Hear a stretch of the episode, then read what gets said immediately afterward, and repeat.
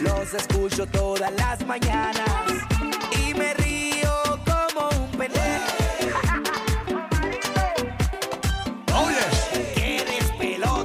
Eso hace tan el pelote. Gracias por sintonizar. Vamos con las cosas que no sabías. Info totalmente nueva y fresquecita para que te enteres primero. Vengo hablando porque la generación Z aparentemente está envejeciendo más rápido que los jóvenes antes. Eh, es increíble, así que hablamos de eso en breve, así que quédate con nosotros. Guía, ¿tienes una info por allá? Me dijiste. Tengo unas cositas del Super Bowl bien interesantes en cuanto a los números de viewership, pero un número que antes de comenzar con, con, con cuánta gente lo vio y todo eso, tú sabes que eh, una, una firma de estas que, que brega con empleomanía eh, dijo que apar- aparentemente 16 millones de personas en los Estados Unidos iba a faltar el trabajo ayer. 16 Eso no millones de personas. Wow. O sea que eso iba a ser una, una carga bien grande para... Creo que leí que hubo un por, un por ciento de Sí. esas personas eh, pidió el día libre. Sí. Pero hay otro No, gran pero gente que falta. Esto No, no, es no, no, aparte no. de... Yo leí eso. la información, 16 millones de personas se ausentaron, un por ciento de esas personas pidieron el día, pero el, el otro por ciento faltaron sin a- notificarlo con Ok. anterioridad. Pues porque lo que pasa es que esas personas tenían la intención de ir a su trabajo, pero amanecieron con jaqueca. Entonces, So, resulta... No, pero la, la noticia lo de los 16 millones, para aclarar, es personas que llamaron y dijeron que estaban enfermos. Esto, esto es lo que está diciendo la De firma. ahora esta. para ahora, de ahora para ahora. Esto es a través de Bloomberg, Bus- eh, Bloomberg Business y está liter- literalmente dice about 16 million people are expected to call in sick on the Monday after the Super Bowl this year. O sea, que van a llamarlo a decir que está enfermo. No son personas que, que pidieron el día. Eso aparte. Esos son otros 20 pesos. Por eso te digo que la cifra es más grande todavía que lo que estaba pensando. Papi, necesitas espejuelo urgente. estás, Ah. ahí, estás ahí bien fajado. No, no, no, es que, es que la, la- la la leí la noticia, pero nada. Pero no, pues Pero le no lo pido yo repito. la leíste, pero no la entendí. Exacto, Sí, la- exactamente. la Pero tranquilo, no nada. Eso no pasa nada, eso no pasa nada. Pero no importa, no importa. Bueno, encima de eso, entonces para que veas cómo, cómo le fue en televisión, ahorita lo hablamos un poquito, pero eh, también tuvo el récord concurrente de personas viéndolo este, en, en televisión a la vez, con un promedio de 123.4 millones de personas. Esto era en cualquier momento, ese era el promedio de, de cuántos televidentes estaban eh, sintonizando al Super Bowl, en tanto en televisión como en plataformas de streaming. Esto es más de los 115 millones del año pasado del otro juego de Kansas City contra Filadelfia.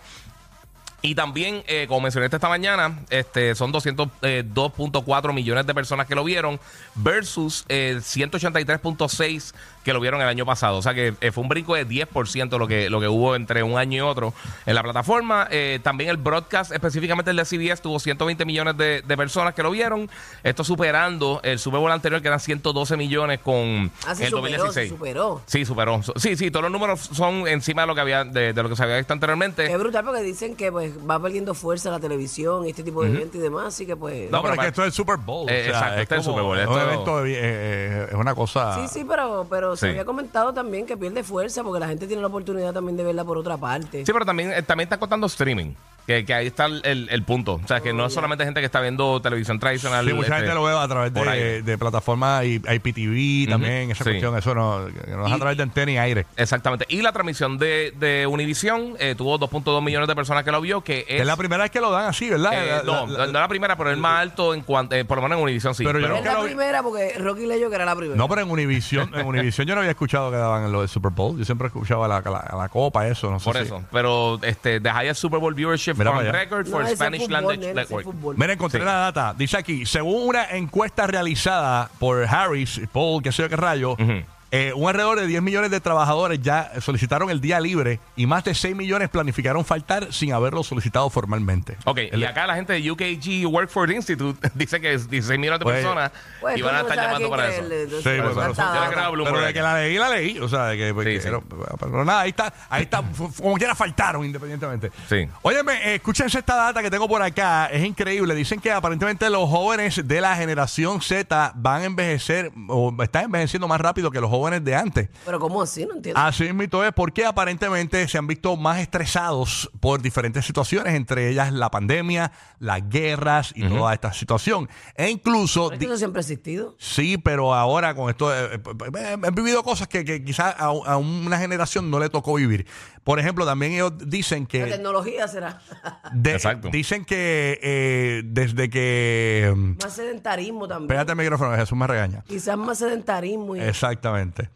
Eh, pues la cuestión es que eh, dicen dicen que eh, aparentemente, eh, como tienen pantalla desde que nacieron, esa luz también hace que la- el rostro eh, eh, ma- se, se maltreche más, o sea, se dañe más y, Ok. y te arrugue más la cara y, y- y envejezcas con, con más rapidez. O sea que. Maybe también los como han estado- alimentos, todo lo que consumimos hoy día es, es devastador.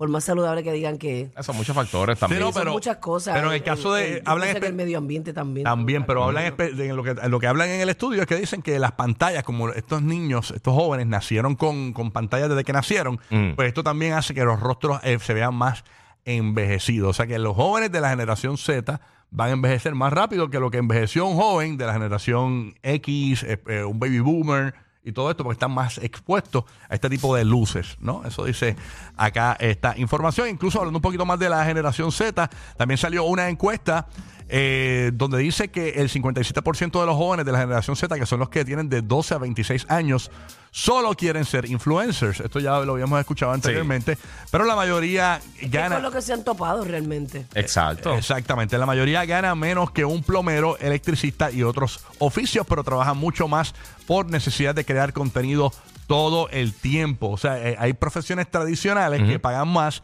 pero ellos en- siguen ahí insistiendo de que quieren ser influencers y terminan ganando mucho menos que una profesión tradicional. Es que la gente quiere ser la gente siempre ha querido ser famosa y ahora es el momento donde, disculpen, donde más posibilidad hay para las personas, o sea, el común y corriente. ¿Sabes cuántos músicos y cuántos atletas y cuántas personas quizás tenían más talento que los que nosotros conocemos como los más talentosos y nunca lo encontraron? Sí. O sea, Ah, sí. nunca tuvieron la oportunidad. Quizás el mejor actor de la historia nos los perdimos. Quizás el mejor cantante de la historia. sí. Quizás hay un tipo que es 60 veces mejor que, mejor que Jordan y eh, vivía en un pueblito en yo no sé dónde y nadie nunca lo descubrió. Mira, dice Ah, que. ¿Sabes? que según. Goldman Sachs, los influencers van a continuar creciendo y se duplicarán eh, y se duplicará el dinero que recibirán, pero el trabajo requiere entre 80 a 100 horas semanales para de verdad hacer el, el contenido que pueda representar que ganes dinero suficiente. En estos días salió la noticia de este papá que descubrió que su hijo eh, estaba ganando 3 mil dólares mensuales. Y le dijo, espérate papá, tú estás ganando 3 mil dólares haciendo contenido en las redes sociales de estos de, de gaming. Sí, sí. Y el tipo le dijo, no, no, no, si estás haciendo 3 mil dólares mensuales, me vas a tener que pa- ayudar con la renta. Entonces, ¿sabes? El papá le pidió Está la, bien, pero es que tú le la enseñas a tus renta. Sí, hijos seguro. responsabilidades. Exactamente. Desde que empiezan a ganar su, su chavito. Incluso cosas. eh, él lo descubre porque el, ni- el chamaco Ujú. eh, decidió tomarse un año sabático entre la escuela superior y la universidad. Ok. Eh, y, en, y en ese año aprovechó para montar su estudio bien brutal para poder Y seguir meterse en haciendo full ahí, streaming. sí. Este, pero estaba haciendo ya 3 mil dólares mensuales mm, sa- sin haber llegado a la universidad. Lo que pasa es que tú dices eso de 80 y 100 horas, este, el, el- los algoritmos y todo esto va, esto va eh, a las millas. y, y si tú realmente tú no tienes este contenido constantemente, tu, tu YouTube, por darte un ejemplo, eh, tus plataformas no, no van a ver el dinero, no lo van a ver. No. Entonces, como en la música hoy día, la música, este, yo, yo digo que se ha prostituido, porque tú sabes todo lo que hace un artista, el tiempo, las personas que están detrás de todo eso, de la pista, de los beats, de todo, para hacer un, un tema y te dura cuánto, y ya la otra semana hay que hacer otro, o al, o al mes hay que hacer dos, dos y tres temas. Es Sí, sí, difícil. sí, sí, sí. Así de rápido va esto. Sí, el paso es bien rápido. Si, si también este, el contenido hay que tenerlo así, pues tienes que tener No, contenido y- por lo menos tres, cuatro contenidos a la semana.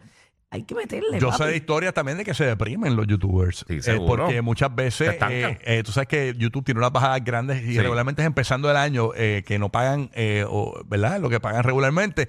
Y sé de casos, eh, gente cercana que me han contado de que se ven en depresión, que no pueden dormir porque no saben qué es lo próximo que van a hacer cuando te dedicas única y exclusivamente a YouTube. Si tú estás trabajando constantemente creando qué es lo próximo. Eso Es horrible Sí, sí. esa sensación. Sí, sí, Eh, pero. lo, lo mismo que le pasa realmente es lo que le pasaba a los músicos, lo que le pasaba a los actores, que muchos actores no, no conseguían un trabajo así consistente, aunque fueran actores buenos. O sea, quizás no conseguían absolutamente nada, que estaba bien brutal. Yo, ¿tú, tú viste la primera película de Willy Wonka, la vieja? No recuerdo. Pero, bien. ok, bueno, ¿Qué pasó eh, allí? es que vi una entrevista con Jim Wilder, él murió hace unos años, él era Ah. un comediante, él hizo un montón de películas bien populares y ya él estaba mayor y él la- ya lleva como 10 años sin trabajar y él dice, mira, o sea, yo lo que hice fueron como 18 películas. Mm. O sea, que tampoco fue que él hizo un millón de películas ni nada, él vivía bastante bien en eso porque tuvo un montón de éxito. Mm. Pero que tú veas uno de los actores de estos, o sea, no todo el mundo es Tom Cruise que tiene 100 millones Claro. de películas o eso, que hay muchos actores que tú lo ves que están de cheque en cheque también. Claro, como Y Mia es. Khalifa. Mia Khalifa hizo poquitas películas y está de cheque en cheque. Tú sabes. este. Me imagino. ¿Qué tienes por ahí? Burbu? Hablando de eso, quería atarlo. Está ronquita, mami. Sí, sí, estoy. este, Agua caliente. Este, perdón, discúlpeme. Mire, este Sylvester Stallone eh, eh, encontró unos detalles de Sylvester que yo realmente desconocía y los quiero compartir con ustedes. A lo mejor muchos lo saben, muchos no. Él, este, yo no sabía que él era, este, tú sabes, se la vio negra, como uno dice. Él nació con una, tú sabes que él es como raro de, de rostro. Sí.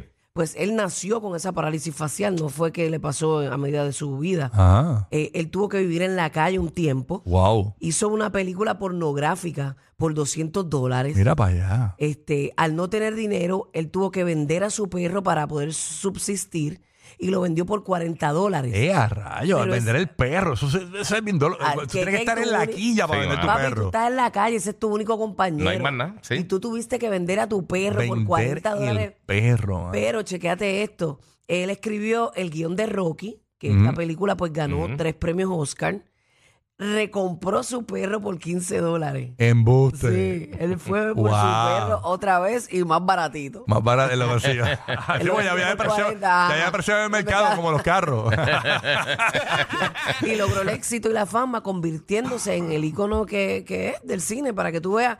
Tú sabes Esto- que es escuché- como un shot de, de perseverancia Sí, mano. y de positivismo y de que realmente, aunque tú te creas que eres el último en la fila, mano, las cosas se crean. Ah, yo no soy este hijo de, de alguien pudiente. Eh, ah, eh, pero la- las cosas, las circunstancias, yo- uno las crea, uno las busca. Las mismo. O sea que se oportunidades. reunió, él se reunió con George Lucas para hacer Han Solo. Originalmente, Ajá. en vez de Harrison Ford, él fue uno de los, de los actores Ah, que le ¿verdad? llevó al rol y él dijo, él le vio la cara a la gente y dice, mira, no, yo, yo no. No. voy a bregar para esto. Y salió, pero él fue uno de los actores, igual que el Pacino y eso, que tiraron para hacer rol. Pues sabes que vi, Ok, vi un no reel, sabía a- tampoco. vi un reel ayer, tú sabes que estaba Usher caliente por lo del halftime show, de que eh, eh, Usher también se la vio negra y llegó a pedir dinero en las calles con sus papás. De verdad. Wow. En un momento dado, durmió en las calles. Usher Historias llegó a dormir en las calles. Perseverancia y superación. Para que tú veas, ¿eh? Roque, no sé que te queda rapidito, cuéntanos. Esto debido Ah, espérate, ¿qué pasó aquí? Espérate, eh, yo le di play a algo aquí. Hombre, papá, no te vayas, no te vayas, no te vayas. no te vayas. Viajaste al futuro. Ahí está. voces. Espérate, ¿qué pasó? Esto no se cae aquí, espérate, hombre, hombre, hombre. Ahora, ahora sí, zúmbala. ¿Me escuchas? Ahora Sí. sí, ahora sí. Dale, Qué bueno, qué bueno. Eh, Esto es uno de los temas favoritos de Rocky, eh, la importancia de la radio en nuestras vidas. Eh, aquí en Puerto Rico le dedicamos un mes completo, el mes de mayo, mes de la radio, pero ¿qué pasa? Según las Naciones Unidas, hoy es el Día Mundial de la Radio, la importancia de la radio en todas las facetas de nuestras vidas, desde que somos pequeños hasta que crecemos, le preguntas a tu papá, a tus abuelos, y saben que la radio fue parte de su vida. Lo curioso es que cuando busco entonces las gráficas de un Día Mundial de la Radio, casi todos los radios que me salen son radios viejitos. Imagínate. O, ca- o con caseteras o con cosas, pero simplemente para que sepan que la radio lleva ya tanto tiempo con nosotros que la puedes incluir en todas las facetas, incluso en los, en los ¿cómo se llama esto? Los Walkman, en el radio de la- del carro. Así que Y lo que le queda de a vida a la radio. Felicidades a sí. todos Mira, nuestros colegas es el único en Igual a ti, Puerto papá, Rico como igual a en ti. Florida. La Igual a radio, ti, mi amor. la radio es el único medio que le llega al 100% de la población si lo combinas con el es. streaming. O sea, eh, porque mucha gente sintoniza el radio por el teléfono ahora o por internet, ¿no? Este, Los y- programas que no hicieron ese, ese merch, de verdad se quedaron. pero Sí. la- ni la televisión ni las redes sociales mismas, eh, eh, la radio en combinación con el streaming llega al, Aunque 100%, las condiciones al ma- 100% de la población. Y eso es... Y en emergencias también, en Sí, desastres sí. naturales, no hay break. Eso es, si no la, más, más nada funciona. Así mismo. La más nada funciona. Bueno, somos tan radiales. Sí, mano. wow. Qué estúpido, Coco, ¿eh? consecuencia. Cógeme esta antena. Los especialistas de la felicidad mañanera. Rocky, Burbu y Giga.